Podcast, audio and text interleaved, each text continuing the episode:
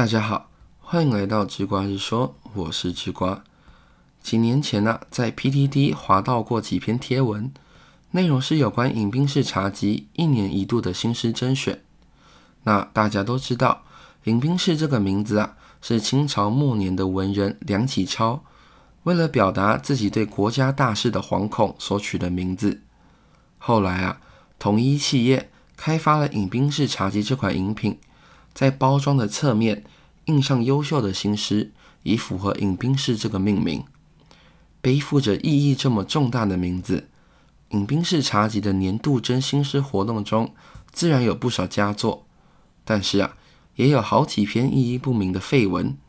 我在推文中就看到了一些好玩的文句，例如“路就是一条长长的，香肠也是。”好，还有那篇著名的扶老人金英德，我选了一些图啊，放到文稿里了。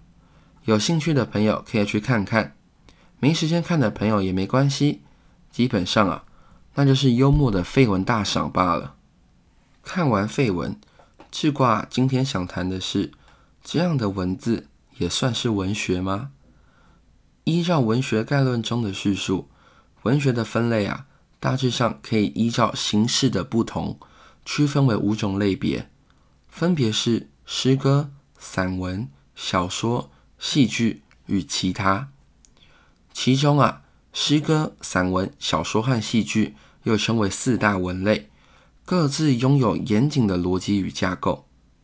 如果按照这个标准看，刚刚智瓜念到的香肠诗啊，似乎就没有办法被分进任意文类的范畴。光是字数与格式就差了十万八千里了。可以说啊，这首诗被拒绝在文学的大门之外。但是光靠字数与格式的不同就贬低它，说它不是文学，这样真的恰当吗？以文学大将海明威为例吧。某一天，海明威一如既往地在酒吧喝酒。那有个好事者知道他是作家后呢？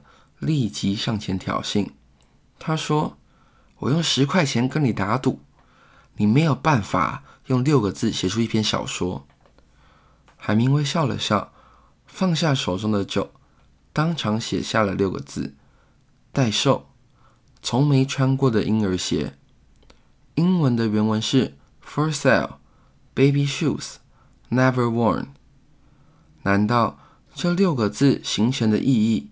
没有深远到可以登上文学的大雅之堂吗？这可不是特例。英国有个网站啊，叫做 Six Word Stories，就专门收录了这样简短但隽有的文字。会有人接着说，字数与格式啊，不是根本的原因，是令人善笑的文艺，才使得那些文字啊被文学拒之门外。那只瓜。就得端出二师兄的两本出版小说《贪杯客》与《淡淡的高度》来回应了。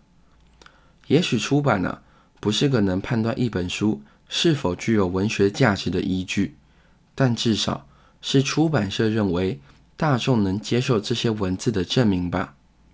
而就算二师兄的文字有多么的低俗，剧情呢有多么的不堪入目，但在网络书店。还有图书馆里这两本书啊，还是被归纳在了小说的范畴当中啊。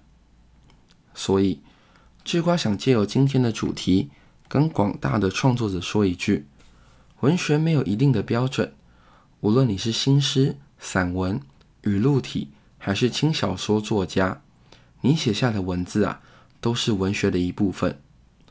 让我们跳脱文学这个狭隘的范畴。跳到一个更广阔的概念吧，我们谈谈艺术。你觉得艺术一定要很高尚吗？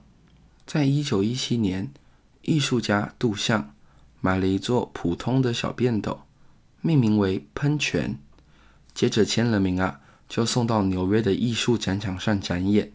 夸张吧？可是全球各地无数的美术教室里呀，老师都会给学美术的大一学生看看这件作品。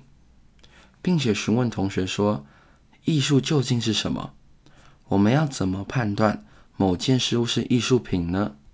这个问题的答案呢，也就是今天节目的结论，同时也是我想送给所有在做内容的人的话：只要有人认为是艺术，就是艺术；有人喜欢你的文字，那就是文学。